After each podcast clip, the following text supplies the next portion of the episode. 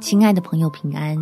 欢迎收听祷告时光，陪你一起祷告，一起亲近神。绝处逢神，让人逆境翻身。在哥林多前书第十章第十三节，你们所遇见的试探，无非是人所能受的。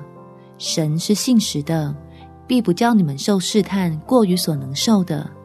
在受试探的时候，总要给你们开一条出路，叫你们能忍受得住。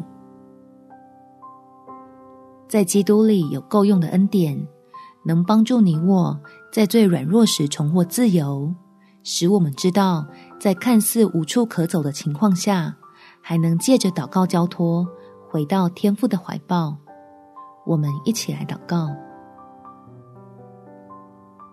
天父。求你在我别无选择的情况中，为我开出一条活路，并且预备机会与资源，让我得以被你提升，不再受制于这令人痛苦的环境。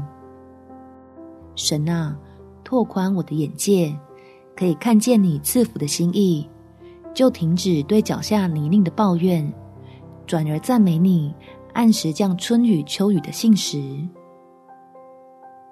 使我愿意被你熬炼，如同晶晶，将基督的柔美与丰富映照在我的生命里，叫相信的人真的蒙了厚恩，脱离辖制，大得从天上而来的祝福。